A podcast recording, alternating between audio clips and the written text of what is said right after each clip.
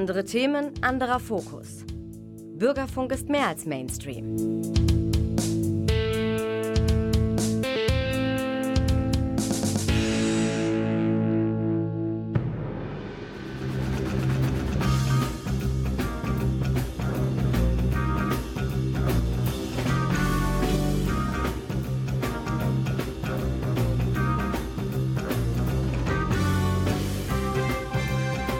Guten Abend, meine Damen und Herren. Wenn Sie jetzt erst Ihr Radio eingeschaltet haben, Sie sind im Theatertalk gelandet und wir möchten Ihnen zwei brandaktuelle Produktionen vorstellen. Die eine noch etwas aktueller als die anderen. Gestern hatte nämlich Premiere die Uraufführung Überleben von Annalena Küspert und Konstantin Küspert.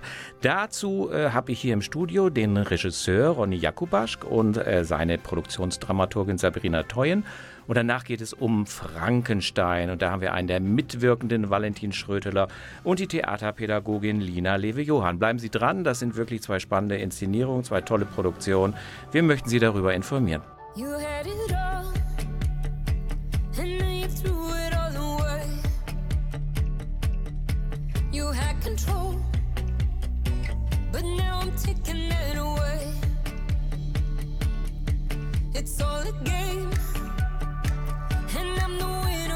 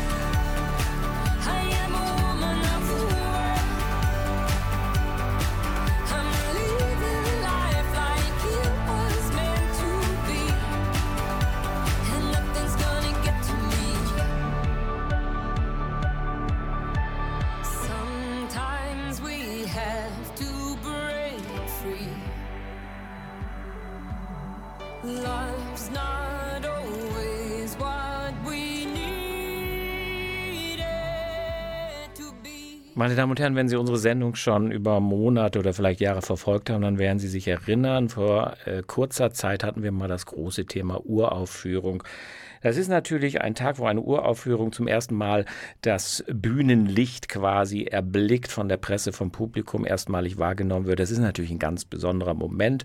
Premieren sind immer etwas Besonderes, aber wenn eine Uraufführung auf dem Spielplan steht, dann umso mehr. Nun gestern am Freitagabend Überleben in zwei Worten geschrieben, ein Schauspiel von Annalena und Konstantin Küspert. Da fragt man sich erst, um was geht es eigentlich? Wer überlebt da? Wer kämpft ums Überleben?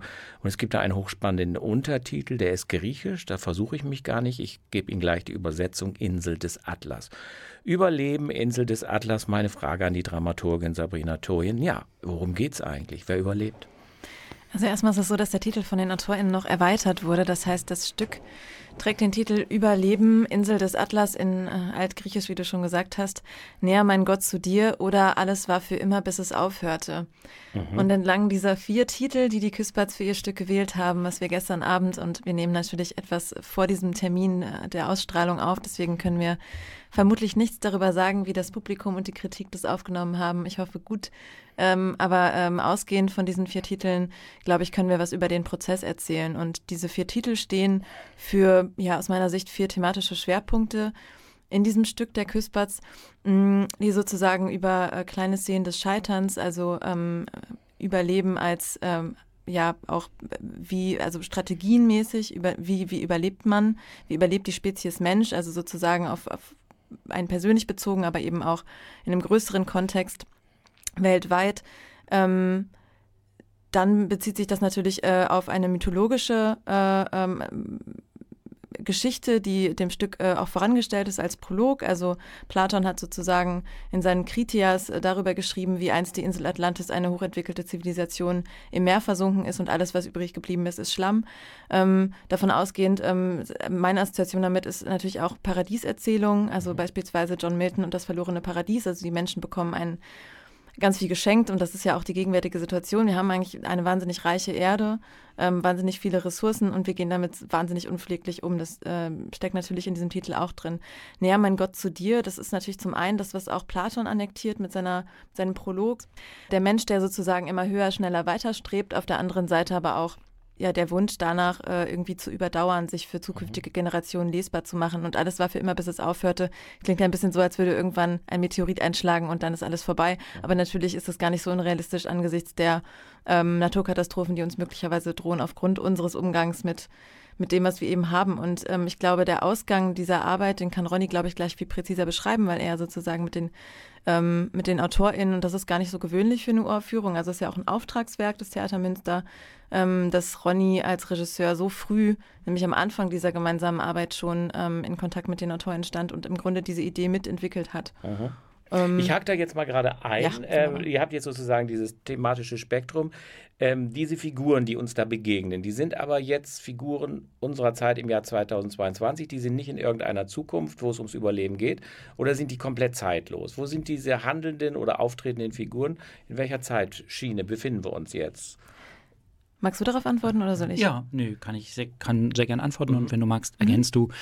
Ähm, die Autorinnen haben das nicht festgelegt. Also wir haben es mhm. mit 25 kleinen Szenen zu tun, wir sind Miniaturen ähm, und diese Szenen springen völlig frei in Raum und Zeit und zwischen dokumentarischen äh, Figuren, die uns begegnen, also zeitgeschichtlichen Persönlichkeiten, aber auch absolut fiktionalen Charakteren. Mhm. Also die Szenen, die wir zu besprechen haben, liegen in der jüngsten und weiteren Vergangenheit. Äh, äh, Figuren aus dem Mythos äh, kommen genauso zur Sprache wie historische Persönlichkeiten, die man mit Namen und Handlungskosmos gut verorten kann. Viele Figuren sind äh, allgemeiner gehalten, also heißen dann so wie Jutta und Sabine und sind eben zwei Freundinnen, die etwas miteinander zu verhandeln haben. Und es gibt ganz oft aber auch einen Ausblick in eine fiktionale Zukunft. Oder sozusagen auch in den Weltraum hin zu außerirdischen Existenzen. Also die Autorinnen äh, die haben sich eine große Freiheit genommen, da durch alle Orte, Zeiten und Figurenmöglichkeiten uns mit auf eine Reise zu nehmen. Das heißt, ich verstehe es richtig, es gibt letztlich keinen roten Faden, es gibt natürlich einen thematisch roten Faden, aber jede dieser Einzel- und Spielszenen steht für sich, diese 25. Ja. Ja. Und könnte man die jetzt, könnte man, sagen wir mal, äh, sind das so autark, autonom erzählte Geschichten, dass man einige weglassen könnte? Oder bauen die dann doch aufeinander auf? Oder könnte man auch Geschichten jetzt, diese Spielszenen irgendwie tauschen? Also ich will noch mal ein bisschen so das Gerüst des ganzen Stücks hier den Hörern plausibel machen. Mhm. Also im Falle dieser Uraufführung mhm. war es so, dass Annalena und Konstantin ein ganz großes Volumen an Szenen geschrieben haben. Also ich glaube, sie haben 35 Szenen geschrieben mhm. und haben uns auch als Team, das die Uraufführung verantwortet, ein bisschen die Freiheit gegeben, auszuwählen mhm. und im Zweifelsfall auch neu zu arrangieren, mhm.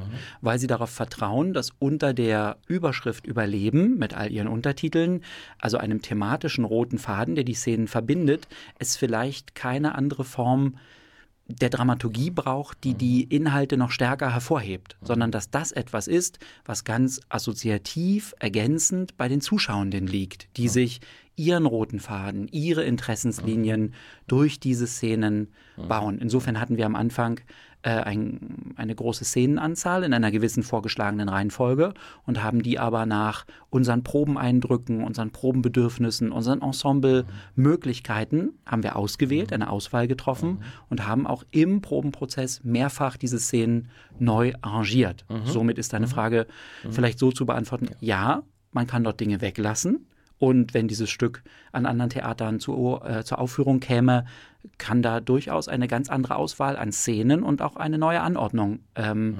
gesehen werden. Und diese fünf Personen äh, oder eure fünf mitwirkenden Mitspieler, Darsteller springen dann in fünf Mini-Inszenierungen quasi, ne? In den unterschiedlichsten Rollen und Funktionen, ne? Ist das so das zu stimmt, verstehen? Genau, es sind äh, Mini-Inszenierungen, Ja. es sind äh, im Grunde genommen Schaukästen, äh, in Ja. denen man immer wieder kleine Szenen sieht, die ja sozusagen zwischen äh, alter Geschichte und äh, dystopischer Zukunft oder auch Mhm. manchmal utopischer Zukunft äh, sich bewegen und, und wechseln. Und schlaglichtartig ähm, springen die SpielerInnen dann sozusagen da rein. Mhm. Was ich aber, glaube ich, als ähm, Erfahrung fürs Publikum auch interessant finde in Bezug darauf, dass man dieses Stück sozusagen unterschiedlich arrangieren kann, ähm, weil man als Zuschauerin auch aufgrund der Bühnensituation, also wir haben es sozusagen ein bisschen das kleine Haus so aufgebrochen, dass ähm, ziemlich genau die Hälfte, anders als zur normalen Frontalsituation, die man aus dem kleinen Haus im Theater Münster kennt, ähm, aus Bühne besteht und das Publikum sozusagen längs äh, dem gegenüber sitzt, aber dadurch deutlich stärker ans Bühnengeschehen herangerückt ist. Ähm, und durch einen, einen großen Teil in der Mitte der Bühne, der sozusagen frei bleibt, den die SpielerInnen aber teilweise auch bespielen, hat man da eine ziemlich große ähm, Unmittelbarkeit. Und das finde ich äh, ziemlich spannend, weil man auch aufgrund dieser, dieses Tempos und de- des Rhythmus immer wieder dazu gebeten ist, in diese verschiedenen Schaukästen reinzuschauen. Und dann ähm, geht da vielleicht ein Licht aus und an einer anderen Stelle auf der Bühne geht ein Licht an.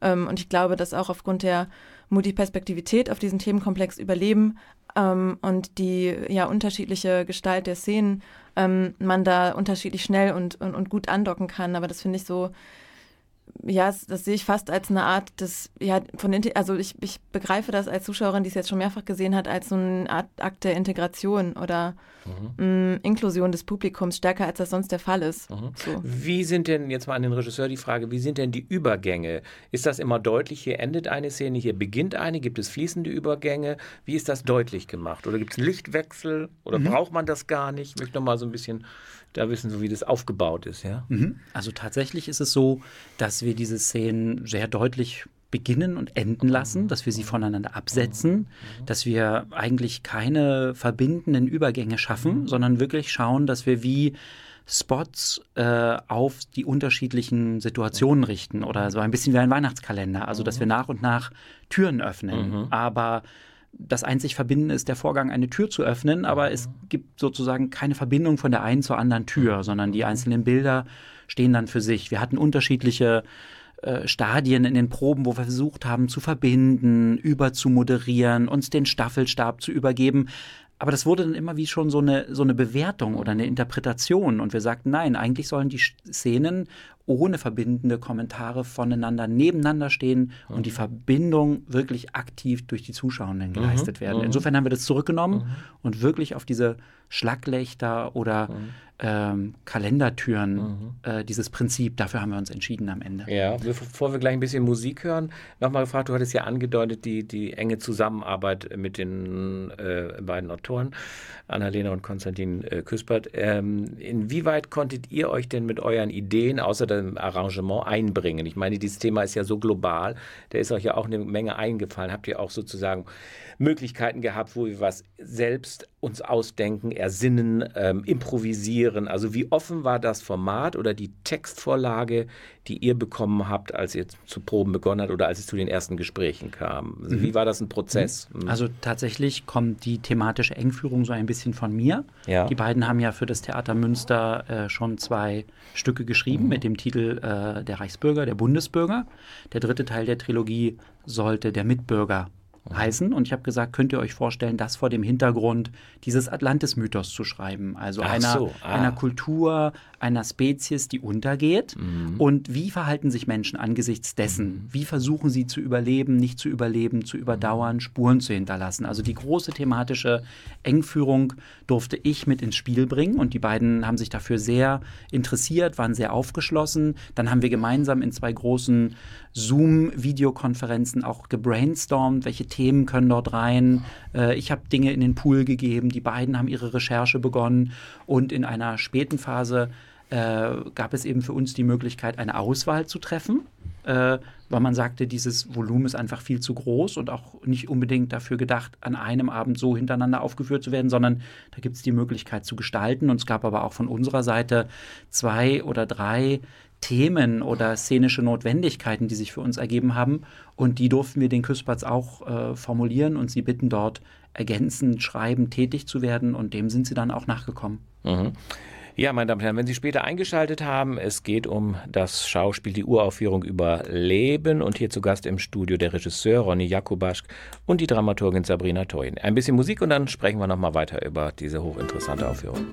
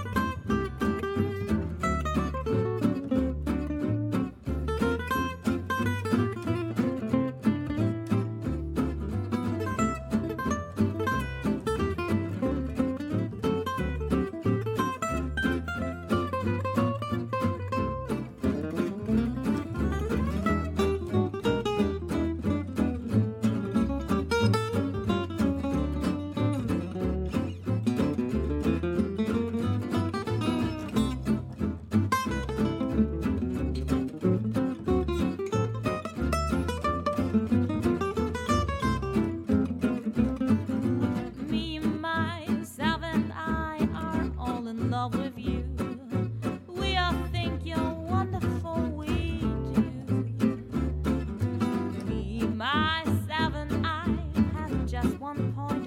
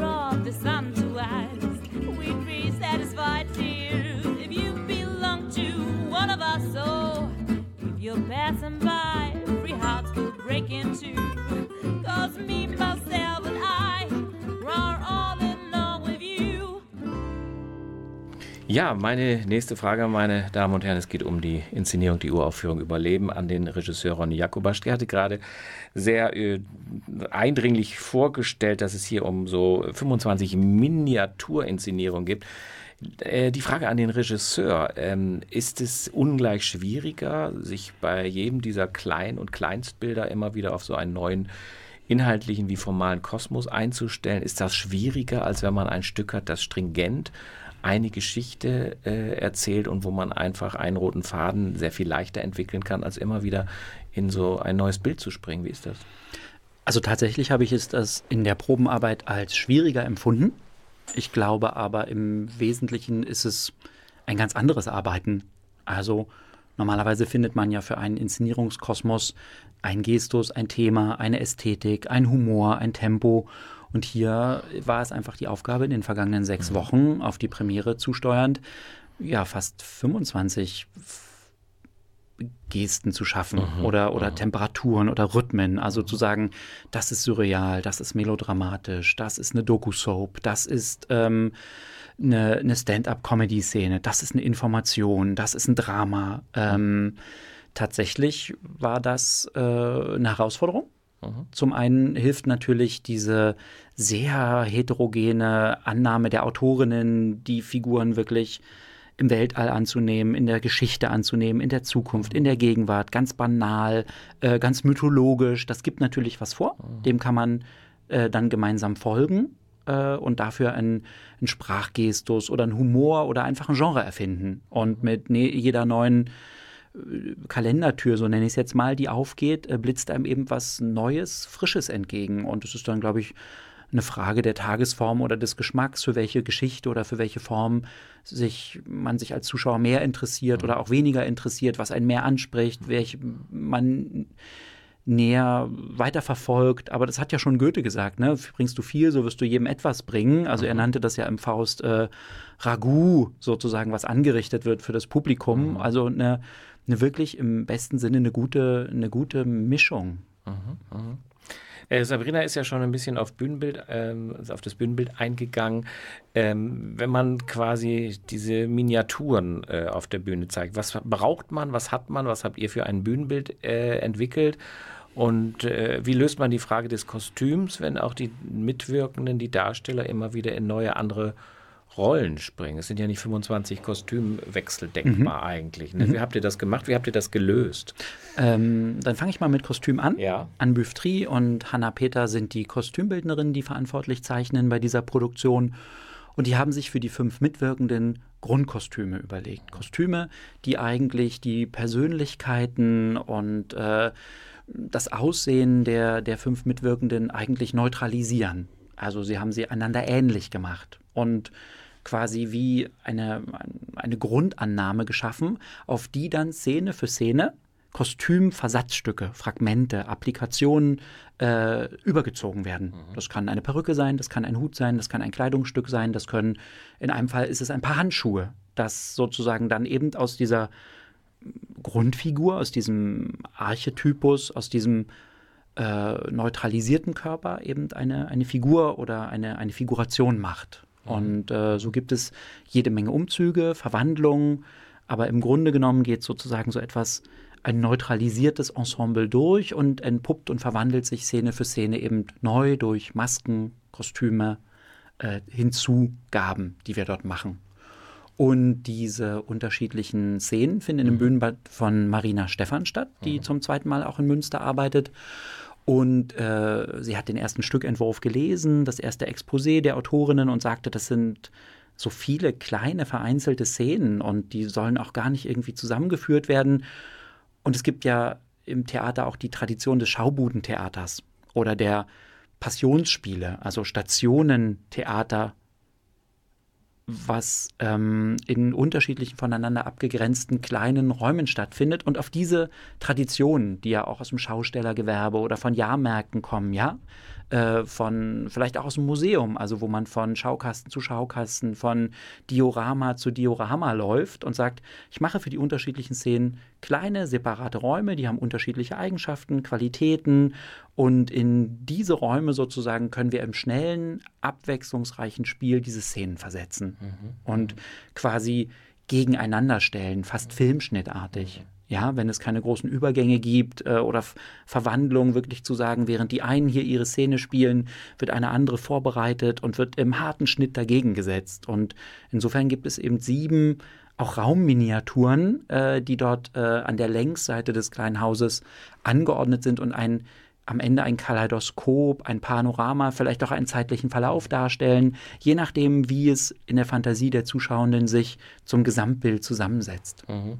Jetzt wird hier noch Musik erwähnt. Ist die extra äh, komponiert und äh, begleitet die, untermalt die? Hat die so einen ästhetischen, eigenständigen Aussagewert? Die Mus Rolle der Musik in dieser ja. Inszenierung, wie ist die? Also Jörg Kunze hat als Theatermusiker so wie die Autorinnen in den ganzen Reichtum von Genres und Figuren und Sprache gegriffen haben, so greift er im Prinzip auch in ein ganz breites Spektrum von teilweise pathetischer, teilweise jazziger oder bluesiger Musik. Äh, und so unterschiedlich die Szenen sind, so unterschiedlich unterstützt die Figur äh, die Musik diese Szenen in ihren Bedürfnissen. Also die kann emotional untermalen, sie kann einen Kontrapunkt bieten, sie kann mich mal illusionistisch abholen oder auch ein Jingle sein oder ein ganz naturalistisches Geräusch. Also da haben wir auch über die Musik nicht versucht, einen Überbau zu schaffen oder etwas zusammen Fassendes, sondern auch quasi für jede dieser Szenen auch musikalisch, akustisch einen neuen Raum aufzumachen.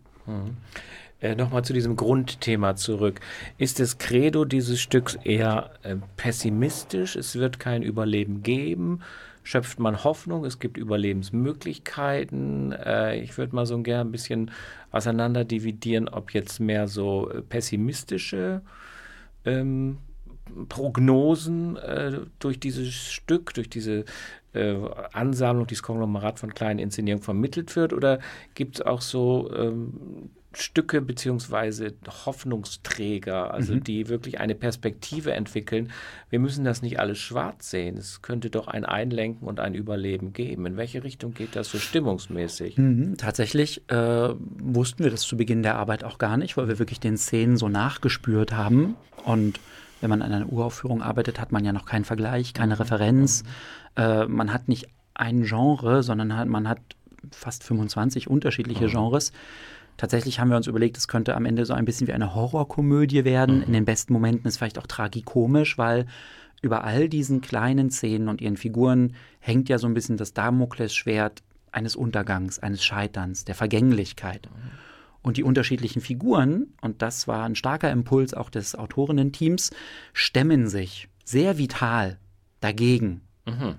Suchen Wege mhm. zu überleben, Hinweise, Rezepte, mhm. Überlebensanleitungen, ermutigen sich gegenseitig, ringen umeinander. Ähm, mhm.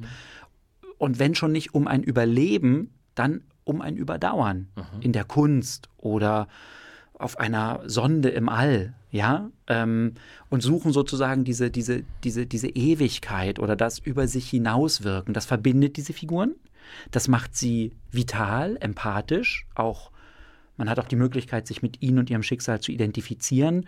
Und ganz oft wird natürlich über ihre Fehlbarkeit äh, geschrieben oder darüber, dass man einfach einer großen Katastrophe, dem Tod, dem Ende, dem Vergessen nicht entgehen kann. Und dadurch hat das Ganze einen durchaus melancholischen Anstrich, aber die Art und Weise, wie die Figuren versuchen zu überleben, zu überdauern, wie sie daran scheitern, ist oftmals ungeheuer komisch. Mhm, mh. ähm, kann man sich mit bestimmten Figuren identifizieren oder ist dann der Szenenwechsel zu schnell, beziehungsweise sympathisiert man mit den einen und mit den anderen, da geht man eher auf Abstand. Also welche Beziehung entwickelt man zu diesen Kunstfiguren, die du da so aufmarschieren lässt? Also ich hoffe, dass ja. die äh, auch Anlass bieten, sich zu identifizieren, mhm. empathisch zu sein. Wir versuchen durch eine Arglosigkeit, eine Naivität der Figuren dazu einzuladen, mhm. mit ihnen zu gehen, mit ihrem Scheitern zu gehen, mit ihren Versuchen zu gehen. Ähm, und ich wir bieten ja sozusagen ein breites Spektrum dieser Kunstfiguren. Und ich denke, das wird bei jedem Zuschauenden anders sein, ob man sich mehr mit der historischen Figur eines Hitler-Attentäters äh, identifiziert. ja, äh, also Elsa heißt diese Figur, Johann Georg Elsa Ach, ist ja mhm. jemand, der im ja. Münchner Hofbräukeller versucht hat, Hitler zu töten, acht Menschen getötet hat, aber Hitler nicht erwischt hat mhm. und damit auch den Lauf der Geschichte nicht mhm. verändert hat. Mhm. Und anderen äh, geht es vielleicht besser mit Jutta und Sabine, mhm. äh, wenn Jutta sagt, äh, Sabine, du musst deine Hülle transzendieren, die Erde wird äh, mhm. aufhören, aber wir haben die Chance, über die außerirdischen Xion mhm. weiterzuleben. Also ist es eher diese dieses sektenhaft, komisch, übertrieben, überreizte oder das historisch grundierte, was mich als Zuschauenden mhm. mehr anspricht oder abholt. Aber das ist eben das Spektrum der Figuren, die mhm. angeboten werden. Und da kann man es, glaube ich, also wir versuchen all diesen Figuren gerecht zu mhm. werden, indem wir ihnen Räume auftun, äh, um einen gewissen Ausschnitt ihres Lebens, ihres Kampfes zu betrachten. Aber müssen uns dann auch ein bisschen als Theaterschaffende in die Gunst des Publikums begeben, äh, eben das eine oder andere interessant, gut, faszinierend oder ja, wohlwollend begleitend aufzunehmen. Mhm. Also es ist auch sehr individuell natürlich, wie man aus dieser Inszenierung rauskommt. Man hat ein bisschen Optimismus geschöpft oder man ist ganz niedergeschlagen. Es ist alles drin. Ja. Ne? Also es holt jeden irgendwo wahrscheinlich dann ab. Ne? Ähm, eine letzte Frage, ähm, diese Szenenwechsel, da bist du ja drauf zu sprechen gekommen. Ähm, wenn man mal ein bisschen kritisch fragt, ist es auch ähm, vielleicht ein bisschen, könnte man auch eine Überforderung für den Zuschauer sein. So viele Figuren, so viele Szenen. Es ist ja jetzt auch nicht eine endlose Spieldauer. Oder ich meine, ihr sitzt da jetzt sechs Wochen dran, für euch ist das alles klar dann irgendwo. Ne? Aber ist diese Dichte nicht auch äh, ein unglaublich äh, anstrengender Akt? Nicht nur für die, die es erarbeitet haben, sondern auch für die äh, äh Zuschauer, dass man sagt, in welcher Szene bin ich jetzt? War das noch die alte? Welche Figur ist mhm. das? Bin ich bei Jutta oder bin ich bei Elsa? Mhm. Oder so weiter. Wie, wie, wie empfindest das oder was prognostizierst du da so ein bisschen? Also ich hoffe, dass das nicht als anstrengend empfunden mhm. wird. Wir mhm. hoffen, dass wir abwechslungsreich Anstrengend kann ja auch gut sind. sein, ja. ja also unterhaltend mhm. in einem Sinne zu sagen, informativ, mhm. Äh, beängstigend, belustigend, ich hoffe nicht, dass es anstrengend wird, mhm. diese 90 Minuten. Das ist mhm. ja eine gut überschaubare mhm. Zeitdauer. Aber dass es ungeheuer aktivierend ist mhm. und dass Zuschauende sich ihren Weg dadurch suchen, sich orientieren, vielleicht auch akzeptieren, dass sie mal in den ersten zwei Sätzen einer neuen Szene vielleicht noch nicht genau mhm. wissen, wo sie jetzt gelandet mhm. sind und dann aber über den Verlauf der Szene sich den Kosmos erschließen und im besten Sinne also im besten Fall am Ende einer Szene denken, oh, hätte ich mir aber mehr davon mhm. gewünscht. Oder mir ging es bei einer der Proben so, dass ich dachte, ach, aber zwei mehr Szenen hätte ich mir schon noch angeguckt. Ah, so. Ja, okay. Also ich hoffe, dass es vitalisierend, aktivierend und unterhaltend ist und ja. nicht anstrengend in einem negativen Sinne. Ja. Schön. Meine Damen und Herren, also wir haben Sie, glaube ich, nein, ich bin ganz sicher, wir haben Sie äh, neugierig gemacht, äh, wenn Sie sagen, das möchte ich mir unbedingt ansehen. Die nächsten Vorstellungen sind am 22. Februar und am 25. Februar jeweils im Kleinen Haus um 19.30 Uhr. Vielen Dank, Ronny Jakubasch, äh, für dieses hochinformative Gespräch und natürlich Sabrina Teuen, die diesen komplexen Inhalt eingangs zusammengefasst hat. So, jetzt machen wir eine kleine musikalische Pause. Und dann kommt ein Stück, das Sie alle kennen, vom Roman her, aber vom Bühnenstück nicht, nämlich Frankenstein nach dem Roman von Mary Shelley. Vielen Dank, lieber Ronny. Dankeschön. Danke.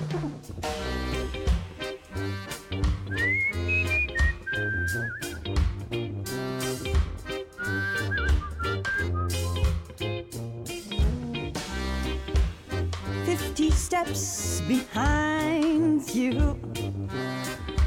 I'm walking along the street. Step by step, and you're too blind to realize I'm at your feet. La la la la la la. Dee doo, dee doo, dee doo, be doo, be doo. La la la la la la. I'm gonna stalk on you. Ah, la la la la la la. Dee doo, dee doo. The sun is hot, the sky is blue. La la la la la la. And I'm just stalking you. Dee doo, dee doo, dee doo.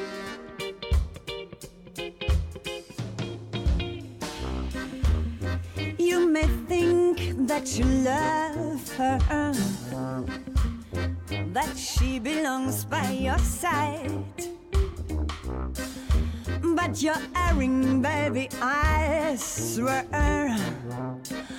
No one else but me will ever treat you right. La la la la la la. Dee doo, dee doo, dee doo, be doo, be. La la la la la la. I guess I'm stalking you. Ooh La la la la la la. Dee doo, dee doo. The sun is hot, the sky is blue. La la la la la la. And I'm just stalking you.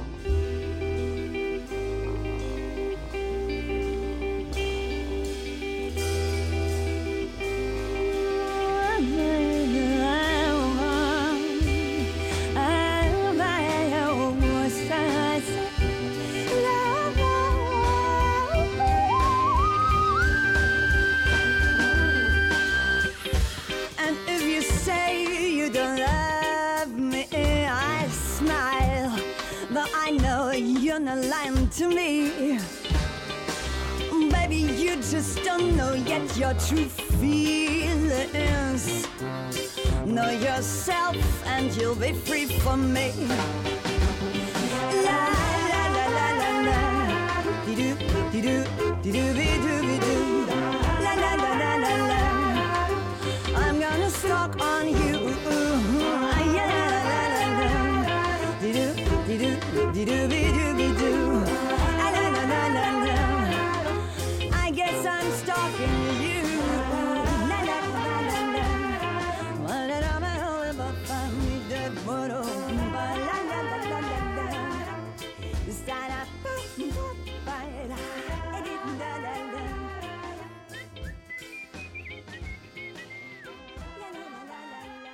Meine Damen und Herren, nach einem Stück, das die Bühnenwelt bisher nicht kannte und seit gestern kennt, wenden wir uns jetzt mal einem Stoff zu, der natürlich allzeit bekannt ist, äh, aber eher als Roman, beziehungsweise durch die zahlreichen Verfilmungen Frankenstein von Mary Shelley.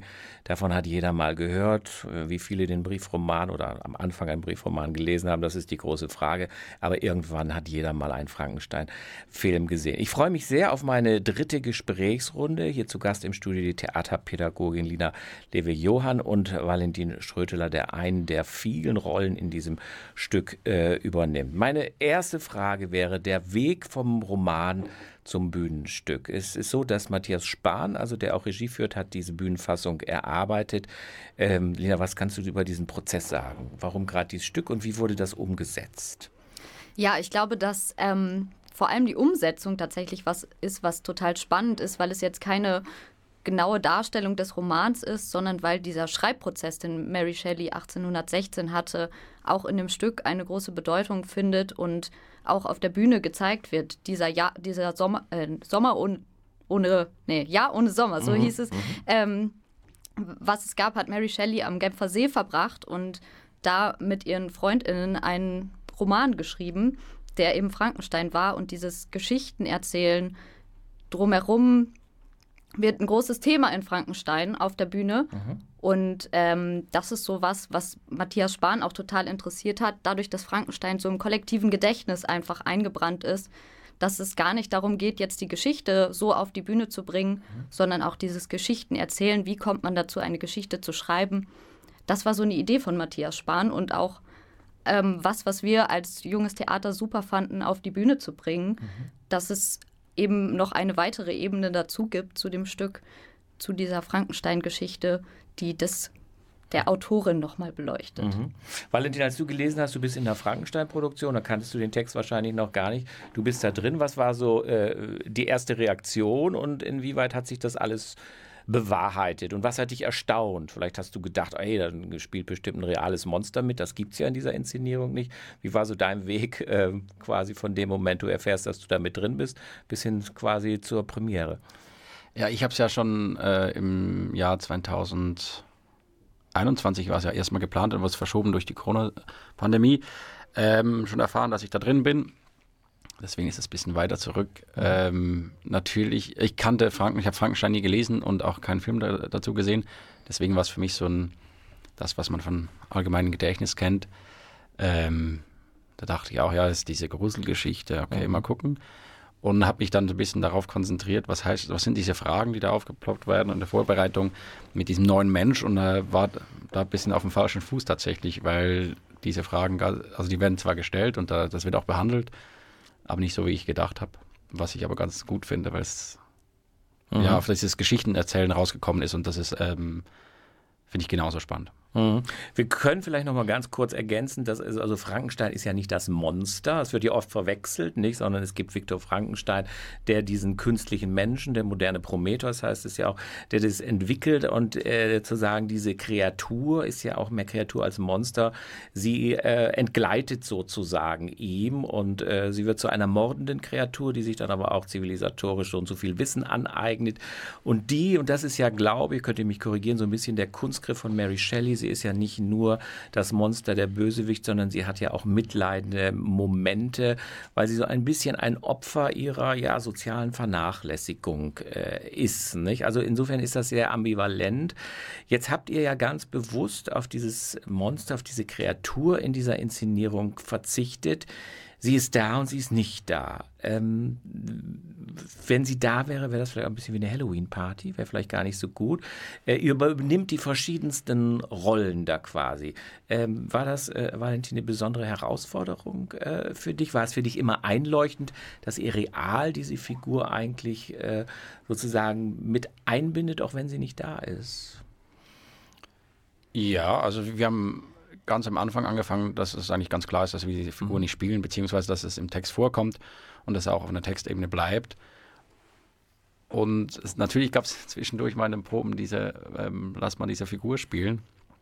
Und es war aber immer scheußlich und mhm. eben Richtung Halloween-Party. Und darauf lag unser Fokus nicht. Und wir haben ganz klar irgendwann rausgefunden, dieses, dieses, also dieses Stehen und dieses chorische Sprechen ist das stärkste Mittel, weil die Fantasie dann in den Köpfen losgeht. Mhm, mh. Lida, du hast ja schon erwähnt, also ihr bindet ja quasi die Entstehung mit ein. Das also Mary Shelley ähm, mit ihren Freunden, dazu gehört natürlich auch der berühmte Lord Byron, die sitzen am Genfer See ein bisschen langweilen die sich auch. Und dann beginnen sie einfach so einen Wettbewerb, wer schreibt die schärfste, die böseste Schauergeschichte. Und es ist dann Mary Shelley, die dann so eine Art, ja, wirklich Weltliteratur schreibt. Das Ganze beginnt ja aber gar nicht so großbürgerlich, sondern es beginnt so eher so ein bisschen Wagenburg, Lagerfeuer, Romantik. Da sitzen vier mit einer Gitarre, haben eine Bierdose und erzählen sich auch Geschichten. Warum habt ihr da so einen Bruch, also quasi, warum habt ihr das äh, quasi so in die Gegenwart, in so ein jugendliches Milieu am Anfang äh, geholt? Was ist sozusagen die, die Überlegung dabei gewesen? Ich glaube, dass vor allem dieses Lagerfeuer-Setting und dieses wie du gerade schon beschrieben hast, man sitzt mit einer Gitarre und einem Bier am Lagerfeuer, mhm. was total Bekanntes ist, was jeder irgendwie kennt aus einer Freizeit, vom Urlaub. Und dieses, man, man spinnt, spinnt so rum und fängt an, sich gemeinsam Geschichten zu erzählen, das als diese Ausgangslage so zu haben, das ist was, wo man total anknüpfen kann, auch aus heutiger Sicht und wo man total andocken kann und so ein Gefühl hat, das kenne ich, das habe ich auch schon mal gemacht und dass daraus dann so eine Weltliteratur entstanden ist, ist quasi so der kleinste Punkt daran, mhm. der aber total alltäglich ist und uns allen auch schon mal begegnet ist. Und das ist, glaube ich, was, was wir total spannend fanden, als Grundsetting einfach mit einzubauen ähm, und als sicheren Hafen auf der Bühne auch zu haben, dieses Lagerfeuer von dem Punkt, wo alles ausgeht, wo die Geschichte beginnt und wo sie startet und von dem Punkt, wo sie auch erzählt wird. Mhm. Es endet ja auch, oder das sind zumindest die Schlussmomente, dann wiederum mit dem Rahmen, nämlich, äh, dass Mary Shelley da mit ihrem literarischen Versuch ja erstmal nicht so viel Anklang fand und man ihr ja teilweise unterstellt hat, dass ihr ungleich berühmterer Mann Percy Shelley das Ganze eigentlich geschrieben hätte und sie hat es dann eingereicht. Jetzt, Valentin, du spielst ja unter anderem auch eine dieser Verleger oder Agenten, die ja sehr skeptisch sind, äh, diesen Roman von dieser erst 18-jährigen Debütantin in der Literatur anzunehmen. Du hast aber ungleich viele Rollen. Ist das jetzt mal, du als Schauspieler, sehr viel schwerer, immer wieder umzuzwitschen auf eine andere Gestalt, positiv, negativ? Pro Monster, gegen Monster. Also so ähm, dieser permanente Rollenwechsel, wie gehst du damit um oder wie bist du damit umgegangen äh, in diesem Stück? Es sind ja sehr unterschiedliche Rollen, die du verkörperst. Ähm, ja, wir legen die ja nicht alle auf einmal an, sondern mhm. ähm, schön mit ein bisschen Abstand dazwischen. Ich glaube, die größte Schwierigkeit ist, dass sie es nicht äh, vermischt. Mhm. Und dann wird es aber, wenn es klare Trennlinien gibt zwischen den Rollen, und das hat Matthias schon in der Fassung gemacht, ähm, dass da ganz klar, also man, wir wissen immer, wann die Geschichte wechselt und, und wann, oder es ist sehr klar rausgearbeitet und wir haben das versucht zu verstärken mit den Rollen. Mhm.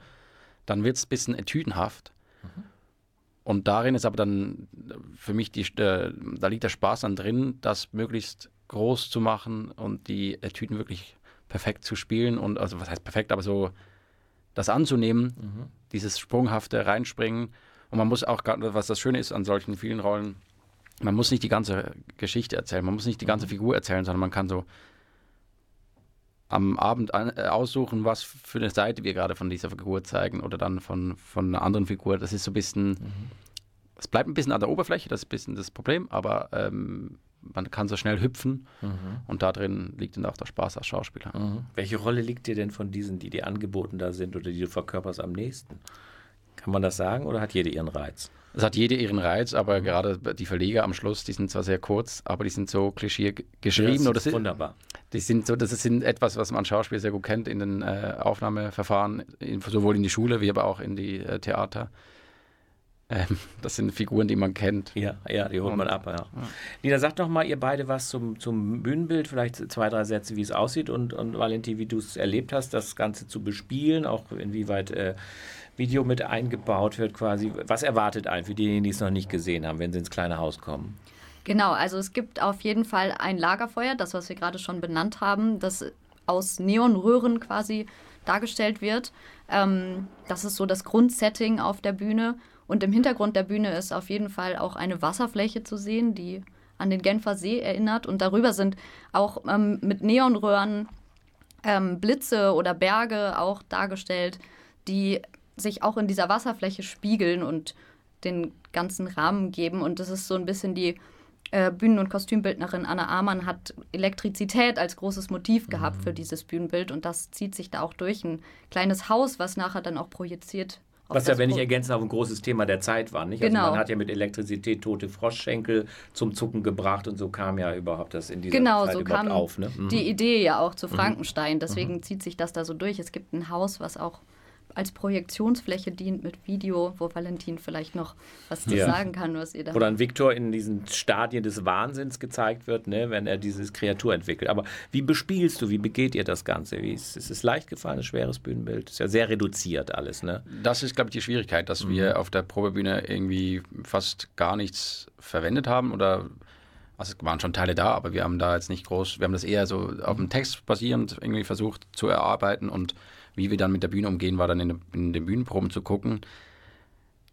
Das, dieser abstrakte Raum bietet total viel, glaube ich, fürs Visuelle. Und das muss ich irgendwie, also das wurde uns irgendwann klar gemacht, beziehungsweise haben wir das dann auch selber erfahren beim Zugucken oder darin proben. Und dann merkt, oder habe ich gemerkt, dass es, dass ich darin wirken muss, dass ich da mich anpassen darf und das dann eine, eine, eine Größe ergibt. Weil sonst ist es, ist es eben eigentlich eine, eine leere Fläche mit bisschen Licht. Von innen gesehen, nach außen wirkt das aber so, wie ich das gehört habe und so wie ich das bis jetzt gesehen habe. Also gerade die Wasserfläche ist mit Einsatz von dem ganzen Licht. Finde ich, entstehen wahnsinnig gute Bilder und auch die, das Schauer, die Schauergeschichte wird irgendwie miterzählt. Ich habe es zweimal gesehen. Ich oute mich so ein bisschen als Fan dieser äh, Inszenierung. Ich muss sagen, ich wurde selten so stark gefordert, äh, meine eigene Fantasie im positivsten Sinne mit einzubinden, weil alles das, was nicht auf der Bühne zu sehen ist, vom reduzierten Bühnenbild angefangen bis hin zum fehlenden Monster, hat meine Fantasie gefüllt. Und insofern sah ich mich fast als den, den, wie viel seid ihr? Vier? Den fünften Darsteller, der sozusagen diese ganz bewussten und sehr äh, kunstvollen Leerstellen selber mit ausfüllt. Also, meine Damen und Herren, ich äh, mache hier Werbung. Ja, das tue ich auch. Äh, Das ist eine wunderbare Inszenierung. Frankenstein, ob Sie den Roman kennen oder nicht, auf jeden Fall. Äh, Sie werden gut äh, auch in dieses, in dieses Handlungsgeschehen äh, hineingleiten und ich glaube, es wird Ihnen gefallen. Nächste Inszenierung bzw. nächste Vorstellung am 26. Februar. Mein großer Dank an Lina Lewe-Johann und dann an Valentin Schröterler, den Sie mit seinen drei Kollegen in der Inszenierung Frankenstein sehen können. Wir hören uns und äh, sehen uns nicht, aber hören uns wieder im März mit irgendeinem neuen Thema, was das Theater Münster, das dann hoffentlich wieder mehr Zuschauer zulassen kann, dann derzeit gerade bewegt. Tschüss, bleiben Sie gesund und bis zum März.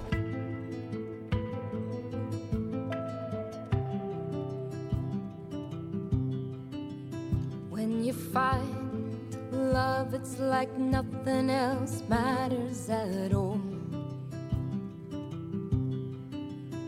all the noise on the street, well, it fades with the feel of it all. And this world's a crazy shade of blue, it's lost and lonely without.